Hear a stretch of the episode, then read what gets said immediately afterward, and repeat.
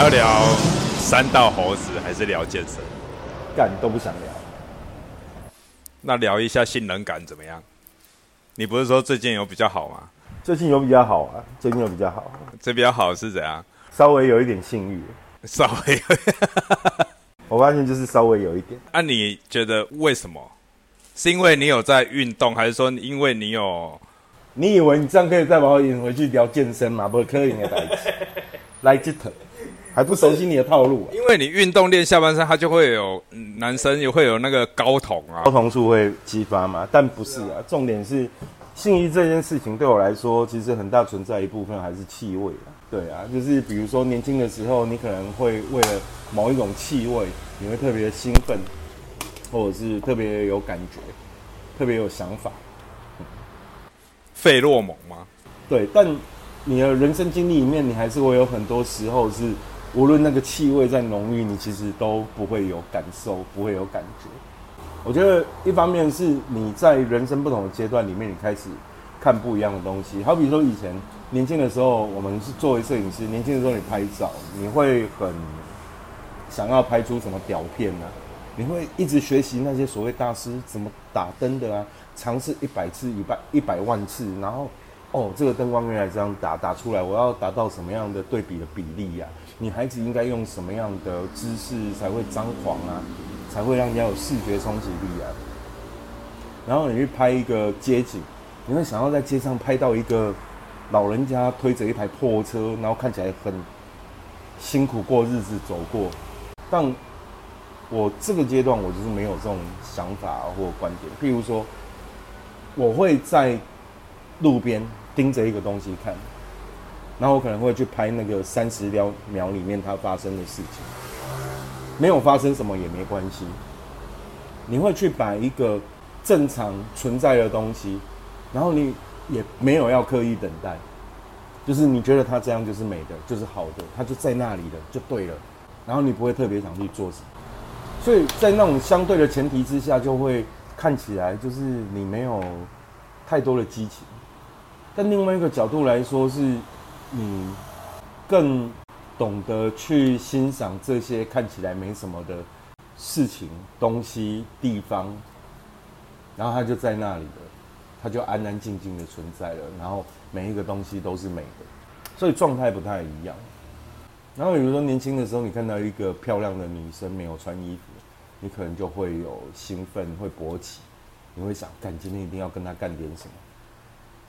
然后现在不会，你会觉得，嗯，她的体态 是因为现在没看到裸体的女生在你面前，还是也有可能的，不然你，不然你先裸体看看的，干女生你写考？也许我会有 feel 哦。对啊，你这老变态！对啊，没关系的，从小反正从小到大被讲变态也不是只有一次。你知道我高中的时候自己租房子，然后他们，然后高中的时候，你以为我那时候喜欢穿三角裤，各种三角裤，子弹内裤，哎、对对对，各种三角裤。OK，然后呢，我基本上我的房间是有一些人可以自由进出的，我从来不会避讳。你租的房子嘛，对啊，啊，我包含在家里啊，我很喜欢不穿衣服。很正常啊，男生然后我就是不穿到那种在公共场合，在家里的公共场合出现，我哥都会骂我说：“你可不可以穿个衣服再出来之类的但是我以为是你租的房子，原来是在家就这样我。租了房子，我也是这样啊。我当时我在高雄，我在高雄读书的时候，我租了房子，然后有几个同学手上会有我的钥匙啊，然后他们也习惯会在我那边聚集啊，对啊。但通常进来，我可能什么样就什么样，我可能就穿一条内裤，我就穿一条内裤，我也不会避讳。穿一个子弹内裤在那里走，年轻的时候，小时候还是有一点放浪形骸的啊。我记得那时候广告还有子弹内裤啊什么的，这样对啊，我小时候真的就是买子弹的。啊，那一阵子很流行啊，我记得那时候广告会直播啊，那不只是流行的问题啊，就那个时候你就习惯就是穿那种三角的裤子啊。啊那样会有影响啊，就是说其实医生也说让它稍微比较宽松、比较透气，因为你这样紧紧的把它包着，多少会影响。后来我最喜欢，我最喜欢的还是不穿的。但我没有想要知道你有没有要穿呐、就是我会，我是一个从年轻的时候就酷爱裸睡的人，这样。我后来发现我裸睡还是有点没办法、欸，我还是要穿内衣裤。就是说，不然我我现在睡还是会穿内裤，但是四角的，就是全身就只穿一个四角裤这样睡，这样。我小时候也是、欸，就是不知道为什么、我没有办法就是全裸、欸，我觉得裸睡比较舒服，这个可能每个人真的有点不太一样、啊。应该是啦。但反正我就是从小我就喜欢裸睡。没有啊，我不裸睡的时候，我有我有一段时间其实是不敢裸睡，因为我我儿子刚出生的时候，我儿子刚出生没多久，就是还还只能爬的时候会爬了。嗯，然后有一次我裸睡，你知道吗？一大早，那时候我儿子很厉害，他每天早上五点到六点就一定起床，可能肚子饿或怎样。然后呢，有一天他就把我的棉被掀开，用手在那边玩，然后那边飘飘飘飘飘飘飘，干！然后从那天开始我就没有裸睡，很长一段时间，一直到我去大陆之后啊，因为其实都有自己住的地方啊，我就还是会习惯裸睡，对啊。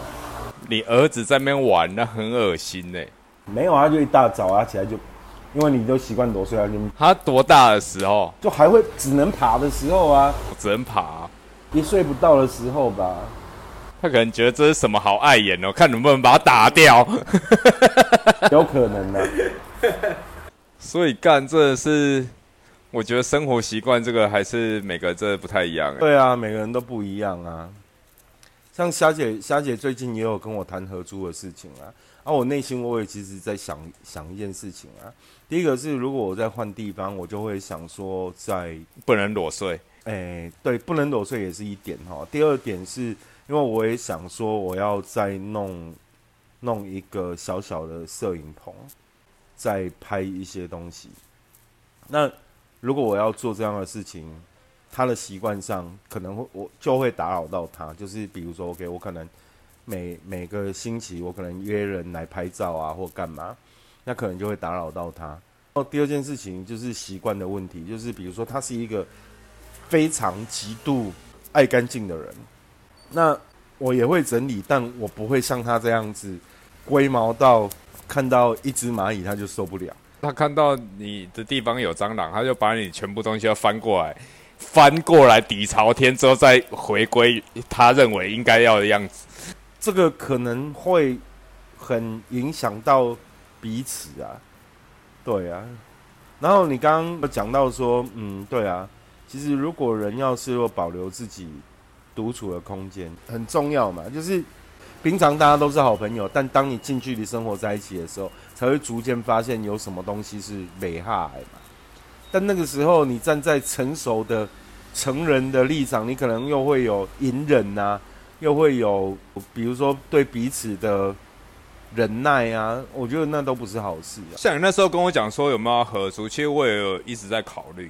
合租的好处是我们可以用比较相对成本低就住到好的比较比较好的环境啊。说实话，是啦，对啊，就像你每天回家，你躲在套房里，我每天回家躲在套房里，然后，对啊，你没有一个空间可以去伸展啊，或者什么，以空间上来说，其实是有相对好处的。我没有一直躲在套房里啊，我会先去健身房，没有啊，你回家之后就是在套房里啊。回家之后就睡觉了啊。对啊，所以啊，你看，你的房间就跟你的行宫跟别馆一样啊。啊，我觉得那是看你的生活生活形态吧。其实如果说我们一住的地方这件事情来讲的话，对很多人来讲，它就是一个休息的地方。啊，像像我就是可能，比如说我跟你跟你或者是跟虾姐合租，我可能我就会占用厨房啊，因为我会偶尔我会想煮点东西。没有你跟我跟虾姐合租这件事情，就是占用厨房，这个是绝对没问题，因为我们两个不会下厨啊，我们两个是基本上不会使用到厨房的人。好吧，那我们合租吧。那我房租可以出少一点嘛，因为我要煮饭呢。我昨天跟霞姐有碰面的，然后我们就在聊啊。他不是会上班吗？啊，她礼礼拜天她休息呀、所以她昨天转晚上有约我啊，我昨天有跟她碰面的、啊其实也是有聊到合租这件事情，然后我就说你要先想好哦，因为我们如果合租的话，如果我打算再继续去发展摄影这件事情，那原则上第一个空间上我可能会再架设一个小型的摄影棚，然后第二件事情是，你也我说你也曾经是那种天天没事下班就跑到我那里去的人哦。所以你就要理解说，很有可能跟我合租，可能我的空间，当我用了自己的空间，会有陌生人，会有经常你回家第一件事情看到的是有陌生人在家里，啊，这个是你要先能够理解跟转化的，啊，不然其实这件事情还是有待讨论。因为你想嘛，以前霞姐说要介绍我们认识的时候，你知道那个时候公司啊，然后跟其他外面的朋友啊，基本上。两三天就会去我那边一趟啊！我都觉得那个时候跟我合租的朋友超可怜的。想一想，干有一点对不起人家。想要住的地方这件事情啊，就包括你讲到合租这件事情，然后你讲说里面会有陌生，让我想到我前几天听一个 podcast，然后他讲说国外现在有有一个事件吵得蛮凶的，就是有一个也是讲讲 podcast 的。好，然后他跟另外一个，他们两个就是在争论一件事情，就在国外发生一件事，就是一对情侣，然后家里他听到他们住他们住的地方，他们私人空间听到有很像有人闯进来，就类似小偷或什么或者歹徒之类的，然后他们就在讨论一件事，是要男生下去还是女生下去，就是去看这件事，然后他们觉得说，因为讨论到平权这个嘛。谈到平权这这个部分的话，那他们就会在争论男生下去，女生下去啊，男女平权啊。如果都有枪的情况下，或者是女生会用枪，或者男生不管，那这种东西的话，会不会就是说，因为一固有关，人家就哎，就是男生下去啊，对不对？那以男生来讲的话，就是啊，你不是讲平权吗？那我们男女的话，现在是现在是怎样？又变成说这件事情又是男生下去？那我不知道你的看法是怎样。我的看法是怎样？没有，男生也有熟啦。没有，应该说当下看谁是谁比较勇敢，谁下去，那个没有什么好争论的。那跟男女平权一点都扯不上关系，对不对？就像就像我打比方说，其实就算是一对夫妻一个情侣，就是有的人就比较懂得争取自己的利益或者是权利，权利嘛，对不对？那。比较懂的人，或者是比较敢的人，那就去做就好了。你们两个就是在一起啊，这有什么好争论的啊？那相对的，在他不敢的那一个部分，一定也相对弥补了一些你做不到的地方啊。但是这种事情，就是依我自己的亲身经验，我就发生过这样的事。没有，我知道你发生很多啊，是发生很多些考，我反正就发生很多啊，就是有。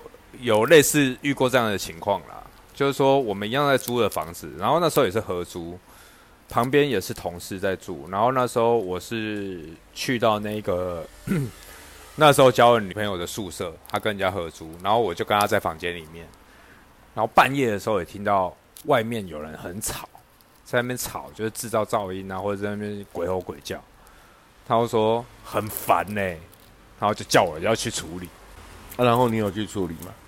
我说那个就不要管他，我的立场啦，我会觉得说，觉得你现在就躲在房间是安全的，但你现在出去了，就要让你见到他，你不知道是什么情况，要面对不可控的，就要面对危险，对不对？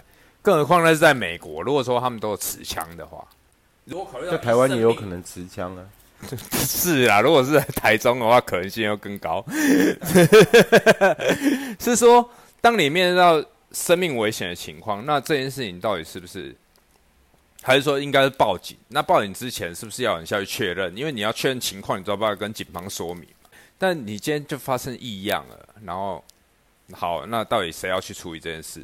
是不是应该要去让自己铺在这个危险的状态？我我当下我会觉得说，今天他也没有，就是像我们刚刚讲的前面那个例子，他已经闯进来了。那又让我想到我小时候，我很小哦，那在国小的时候吧。然后那时候就是有去补习班上课，然后那个老师，我现在回想起来，他他在上课以外，他会讲一些，就是补习班老师不是学校老师，他会讲一些奇奇怪怪有的没的事情，然后说哦，就是因为他他是把他的住家弄成教室，然后他就说哦，他在睡觉的时候，他也是在哦，他是说他在以前住的地方，就不是我们现在这个教室，他以前住的地方，他也是会有有听到有怪声，他觉得是不是有小偷进来，然后他就说他就。拿他门后面有一把桃木剑，我想说干，谁会在门后面放一把桃木剑？他就说拿桃木剑要出去跟歹徒拼搏这样。然后来他说，可能外面歹徒也有听到，诶，就是很像有声响、有动静。然后之后他出来的时候，发现已经没有人，但是他是拿桃木剑准备跟他拼命这样。哦，我现在回想起来，我就觉得说，有人会在门家在你的房间里面，然后放。武器这样子，应该蛮多的吧？就很像以前年轻的时候，很多朋友开车，他们车上都会在车门旁边放一支警棍啊，或者是什么的小的球棒啊什么的啊。对啊，很像会。对啊，所以我觉得应该蛮多的吧。很多人都会有一些自己防身的东西吧。对啊，当摄影师的好处就是你的门后面永远都会有脚架。这脚架真的武器的，脚架 脚架很硬哎，哎呀，never，脚架也是铁做的，对啊，重点是平常没锻炼的话，脚架可能挥三下就没力气了，看，敢二头肌撑不起脚架的挥动，所以你现在的最基础目标就是至少能脚架挥动一百次吧？我最近健身的目标就是我我女儿跟我讲说。爸爸，你现在没屁股了，干好难过。我曾经也是被很多妹子形容说干屁股很翘的人，然后结果我女儿跟我讲说：“爸爸，你现在没屁股了，好吧？还是要好感伤哦，还还还是要有一点动力吧。就像像以前我的大腿旁边这这条肌肉，就是很多同学没事就喜欢来按我这一条肌肉啊，干好硬哦，好硬哦。”对啊，然后现在女的女同学哦，对啊，然后现在自己 女同学按你的肌肉，他们都很喜欢这样按的，然后干好硬哦，好硬哦，干听起来很爽哎，按你身上的某个部位器官说好硬哦，好硬哦，你真的很美静音哎，我们是每一集都要有一个美静音的段落就对，不是啊，刚才那个听起来就，我说我跟你确认，像小时候，像像像其实。真的，现在是真的可以体会到那种肌肉流失的状态。就比如说像小时候打撞球嘛，他打的很好啊啊，然后我会发现小时候那个这一块就是虎口这一块肌肉就很高哦，然后现在就发现哦，真的会变扁，就差很多。就我们我们健身有聊到啊，你的身体会针对，其实身体很精密的仪器，它会针对你的需求去做调整的。是很神奇，这是我我在研究以后发现，你的身体真的就是你可以控制。我我好希望你有一天研究出来怎么把头发再长出来。啊，这是科学家的问题，那不是我的问题啊！你就去植发，现在很多人植发，你头发也没有很多啊，干你头发很稀疏哎！现在我现在不是，我现在不是在，我现在不是在讽刺你，我是在告诉你说，干我开始有那个。中年人的容貌焦虑，起因就是哦，我发现干我顶上的头发越来越少了。中年人什么容貌？叫做剃光头啊，掉的越来越快了。我是还不至于，我就是剃光头啊。哦，我们刚刚讲就是要合租这件事情啊，就是跟人家合租在一起。其实我算了啦，我不要跟你们合租了。我现在我现在想去，我现在想去山边或海边住了。哎，这可能不是你们可以接受的。如果你住在那些地方，你可能房间就要有桃木剑或是有枪了。住在一些比较偏僻的地方啊，不用，不用，在台湾都不用，在台湾不用啊，除非你有出来选举，你才会在那个，你才会在那住很偏僻的地方还会被开枪。干，你像之前之前不是那个台南，谁明明就在很偏僻的地方，妈呀，选举总部在很偏僻的地方还会被开枪，都有贵哦。谁会特别跑去那边开枪？你是踩你是你是踩到人家什么线的？太可怕！对啊，哦，今年又要选举了，哎，真可怕！太刺激了。对啊，多发生几起几起枪击案吧。你你是这样在祈祷的，是？多发生几起那个选因选举而起的枪击案，像我们都会看到有一些外国人说：“哦，台湾治安很好啊，这国外更糟啊，怎么样？”其实严格说起来，台湾治安是真的还不错啦。其实后来是因为大家包含公寓啊、大楼什么，他们都装铁窗，很多都是装铁窗了，所以以前小时候我记得我们就常听到很多会找小偷啊什么的，以前比较多哎。我的小时候是多的啦，但。你说台湾治安，我觉得就好像你可能十几二十年来都觉得台湾治安就是不错啊。我从十几岁开始，我就是那种喜欢不关门就出门的人，然后常会被骂，被家里人骂，被同同学同事骂，都会啊。然后我都觉得，对啊，其实就是安全的啊。是因为里面没有什么值钱的东西，对卖啊，那好不好？我也常就是摩托车钥匙插着就去就去买东西或干嘛，对啊。我一直都觉得台湾就是很安全，真的。我也是觉得治安已经算不错了，跟以前比起来。我们去大陆那个就很扯啊，你知道吗？有一次有一次我们有个同事，当时他是台湾过去的摄影助理。然后我们在那个旅馆的门口哦，他骑电动车哦，在旅馆的门口进去 check in 出来，他的电动车被偷了。然后那台电动车是公司买的，公司买的，公司买的，那是在我去之前吧？那个你还没去，就是那时候公司刚开的时候。我去的时候完全没有公司有电动车这件事情。刚开的时候，然后很好笑哦。那时候我们是住芙蓉公寓嘛，然后对面不是有一个旅社嘛，啊哈，有一个酒店嘛。然后那时候，这个摄影助理又很给小，他很喜欢约大家冬天的时候，因为很冷啊，吹暖气是，然后去旅旅馆吹暖气喝啤酒。那一天就大家进去 check in，然后他再走出来要去停车，车已经被偷了。我觉得这个真的是应该找不回来吧？没有，没有找回来过啦。那种东西你被偷了就是被偷了，很快就被分解，跟台湾早期一样啊，很快就被分解了。引擎是引擎啊，然后电瓶是电瓶啊，电瓶是最值钱就电瓶啊，那就电瓶马上拆掉啊，太可怕。话说我那一天跟大陆的旧同事联络的时候，他们还在讲说，哦，现在我们电动车都要上牌了，以前我们电动车都不用上牌嘛，他们现在电动车也都要上牌了，要管理啊，因为像你这样，他没上牌被偷就被偷啊，你怎么找啊？对啊，其实也是有好处啦。我记得我们去看到那边电动车，台湾是还没有电动车啊。那时候台湾电动车应用很小啊。GoGoRo 的刚开始那时候，其实也有很多人评价说啊，人家对对岸出了小牛啊什么的，然后怎么比较啊？啊，那比较点太多了。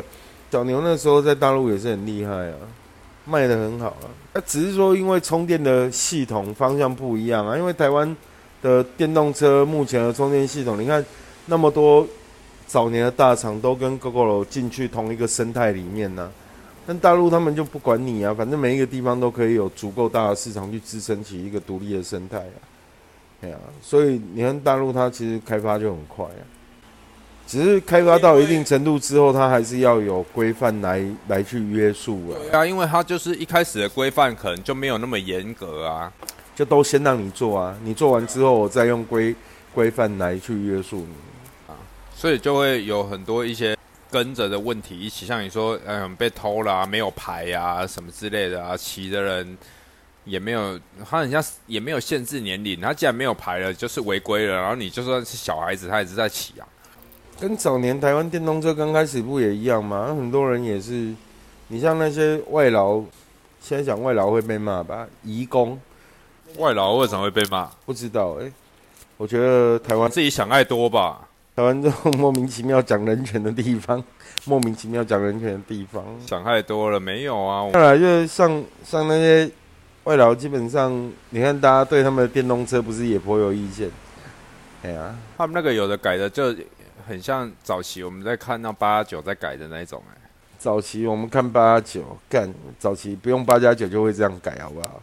那他们也是改的 改的很炫啊，迪奥迪奥年代那个什么车牌灯啊，然后呢方向灯啊，然后那边转转转，妈呀，吓小啊！还有骑过，我还有骑过迪欧哎，骑过小绵羊哎，然后要要去装那个电子喇叭啊，哦，我忘记前一两个月我还去台南，我就看到有那种。小绵羊车队一整群的，全部都是骑那种改装小绵羊，叭叭，然后就是声音很大声，嗯，那个那个都已经是玩爽的了啦，就是玩一个情怀。之前还有看到那个名流车队啊，名流一五零车队啊，很屌。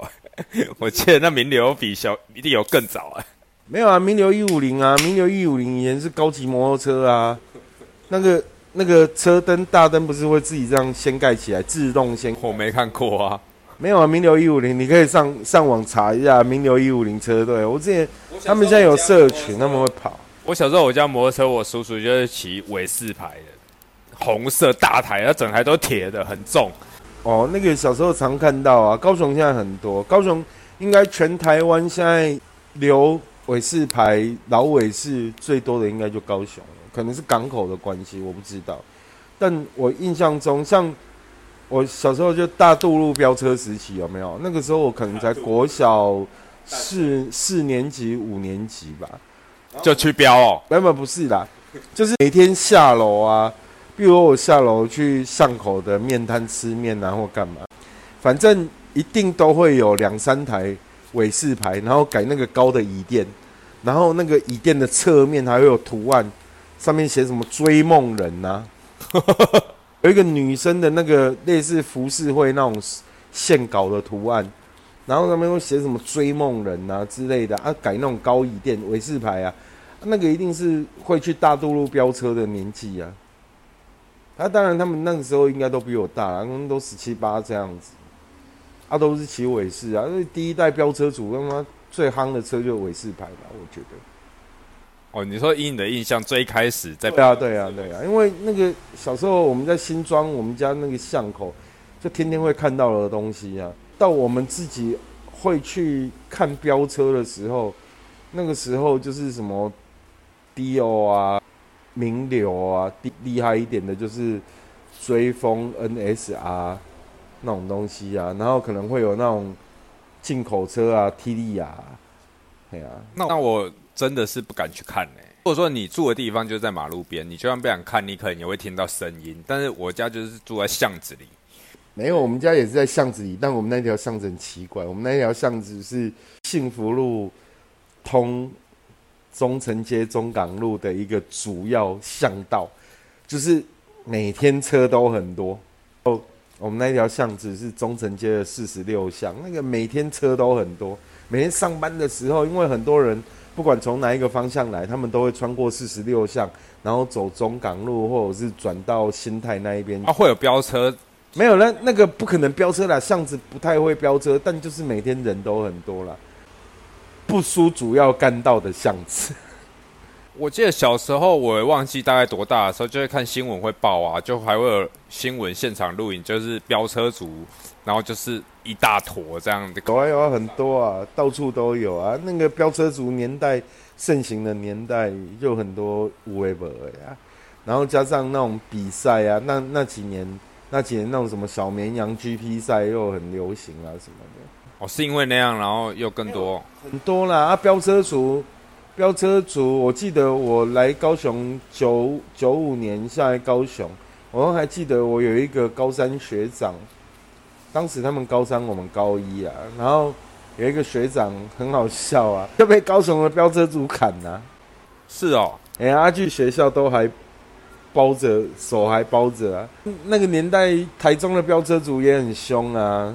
你上网其实都还可以查到很多那种历史资料，北中南都有哎。嗯啊，我我下来高雄之前就是那种九九三年、九四年的时候，我们在台北，说实话，我们有也会去跟人家一起混一下飙车族啊。我们那个时候就一群人都是荧光，雅马哈有一款车叫荧光，那时候应该算是 摩托车里面的豪车了吧？就国产摩托车里面的。最高等的那时候一台车要六万五千块，九四年九五年啊，嗯，九三九四那个时候一台车要六万五千块啊，哎呀，啊，我们其实也算是飙车仔，有点小名气的飙车族，虽然我们的车队只有十三台车啊，有点小名气是怎样？你们那时候有干出一些丰功伟业，对不对？也不能说丰功进去派出所最多次，没有没有没有，我们就是会被那种交通大队，交通大队一看到这一群人就会回头追的那一种。我们在很多地方被追过啊，所以你说你们只有十三台车，但是你们也会像电视那样子一整坨的这样子在骑吗？诶、会，因为那是怎么聚集的？怎么聚集，其实大家会联络啦。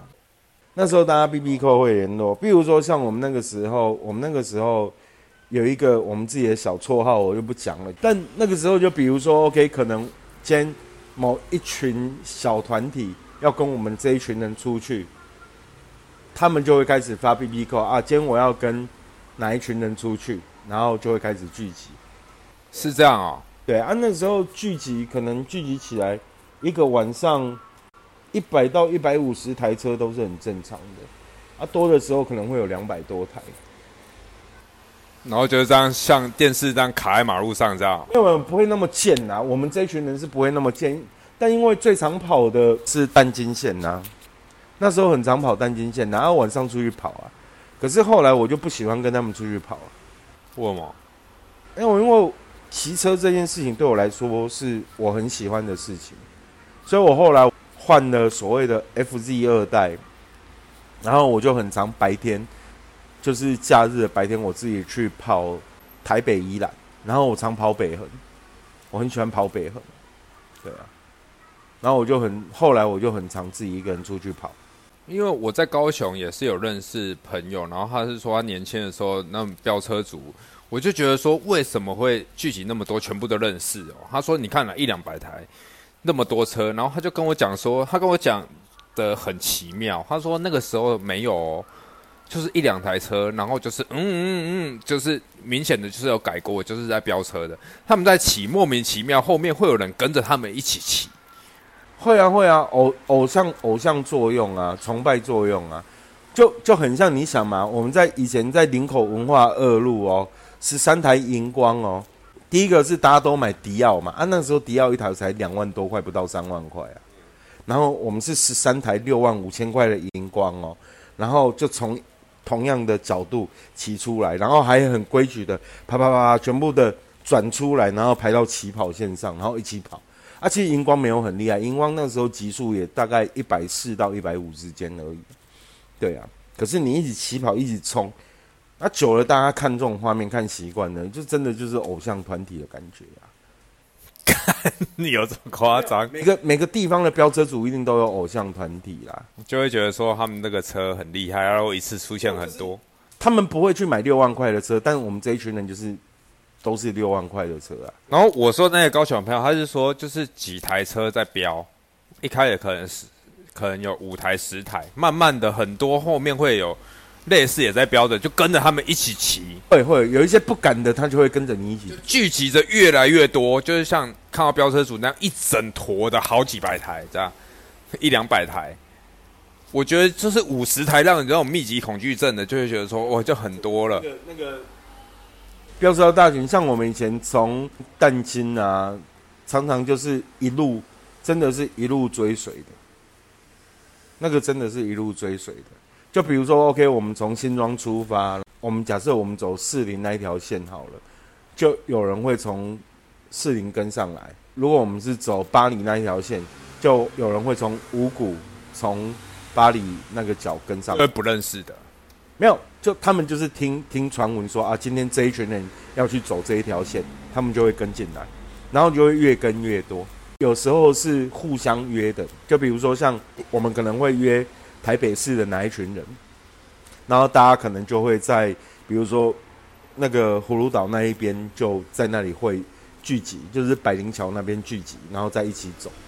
会发生一些事吗？因为那时候是警察会报是他们会有有的会啦，有的会，因为我们也遇过，我们骑到外地啊，被当地的当地的飙车族呛瞎的啊，或者是开车玩四轮的开车的呛瞎的都会。就就那种情况下，其实很容易产生冲突啦。啊产生冲突就是你要比别人凶啊，你被打一次，你下一次就会干，要么我比你凶啊。啊，年轻人一定是多半都选择后者啊，所以才会后来飙车族所谓的飙车族出现那么多的事故啊。那真的是很危险哎。嗯，它算是危险的啦，但有一些东西是好玩的，像我哥他们那时候在玩车的时候，他们有时候会在那个什么晚上啊。半夜会去石门水库聚集啊，他们就在玩什么？像我哥他们就是玩那种开那种发财车甩尾的啊，发财啊，有吧？因为我们家有那个发财啊，一千三那种中华，后面是刀啊那一种啊，然后再铁板的啊。他有时候啊，那个他说那个车很屌，因为那个车是凹嗓啊，什么意思？哦，后轮传动，跟 Porsche 是一样的概念啊，他们都会这样讲。咱自己，然后你像我跟他们玩车，他们那时候也很有趣。他们把车子开去那个小学的操场啊，在小学操场上那种四百公尺跑道上面练习水沟盖过弯法。对啊，那不能开进去啊！没有，以前很多小学其实你都会找到一个缺口，你是可以开进去的。然后他们那时候有时候他们在半夜。半夜我都不知道他们去哪里找到这种地方，然后可以把车开进去，然后在小学操场上面练习水沟水沟盖过弯法，太可怕，就很酷啊！你说那个什么？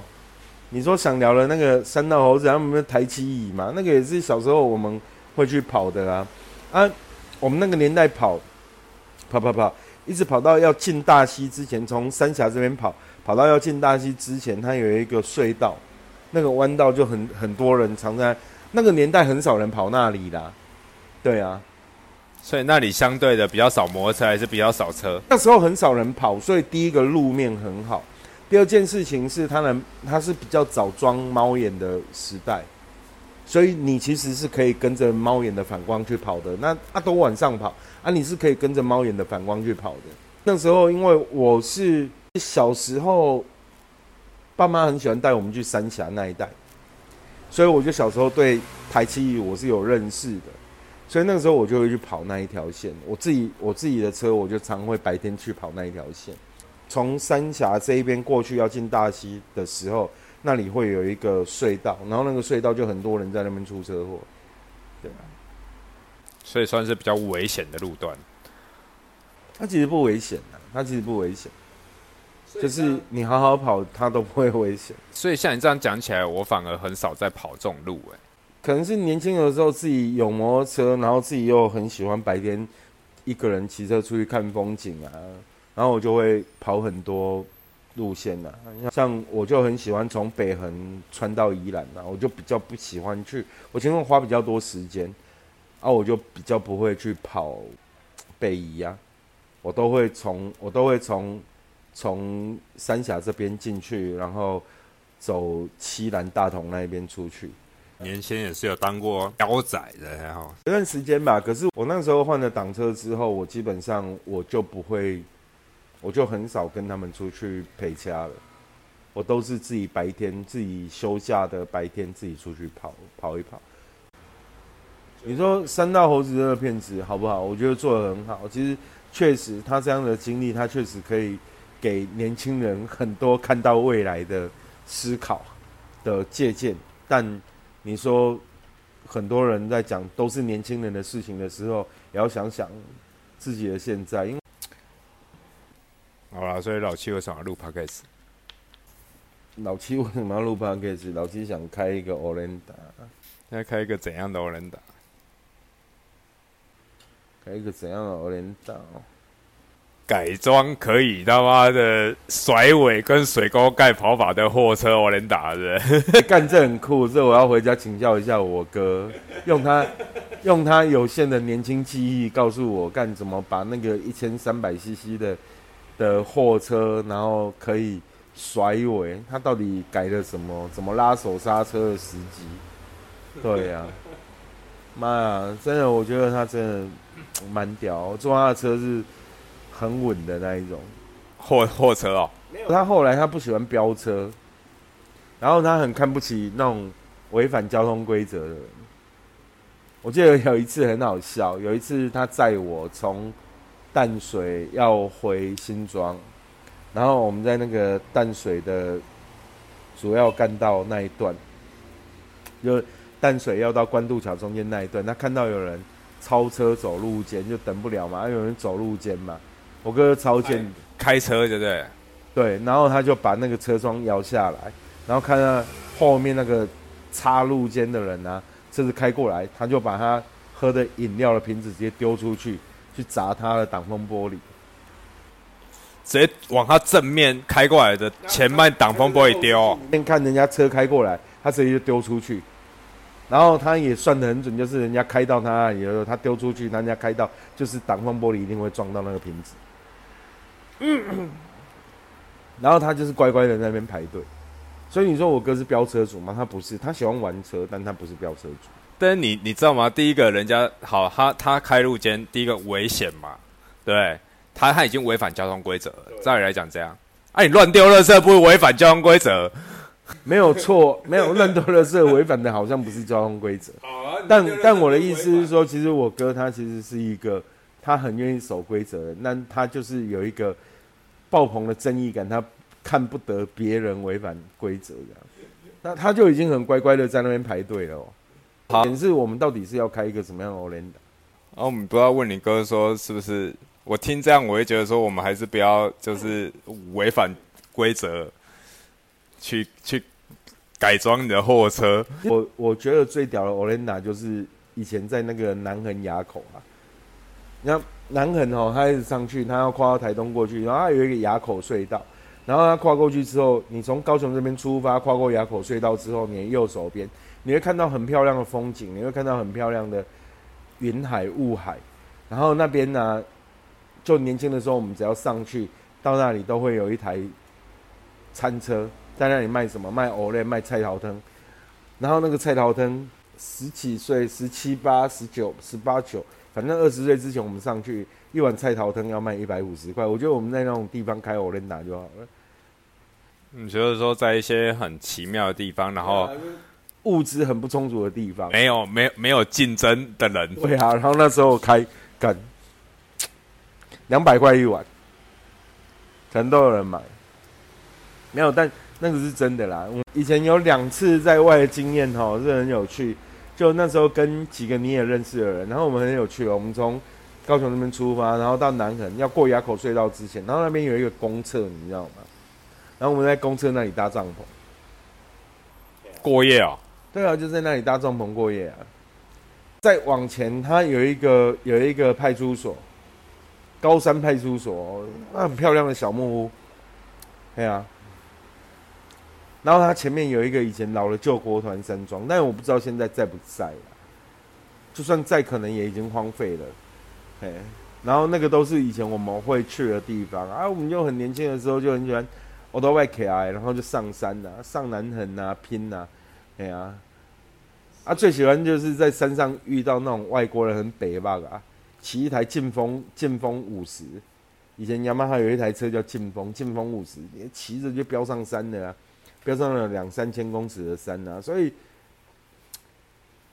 对我来说，我骑摩托车的经验里面呢、我就很讨厌人家说哦，啊你要上南横哦，啊你得骑多大的车？你要环岛哦，你得骑多大的车？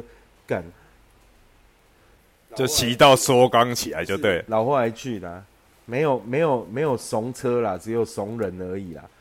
对啊，我你记不记得我们那时候，我们那个时候从长沙去青海，对啊，我们也遇到那种骑一百二十五 CC 的 p e 的摩托车啊，你不知道哦 p e 有一台摩托车一百二十五 CC 的，长得很丑啦，哎，但看起来，但它就是那种越看越耐看的东西。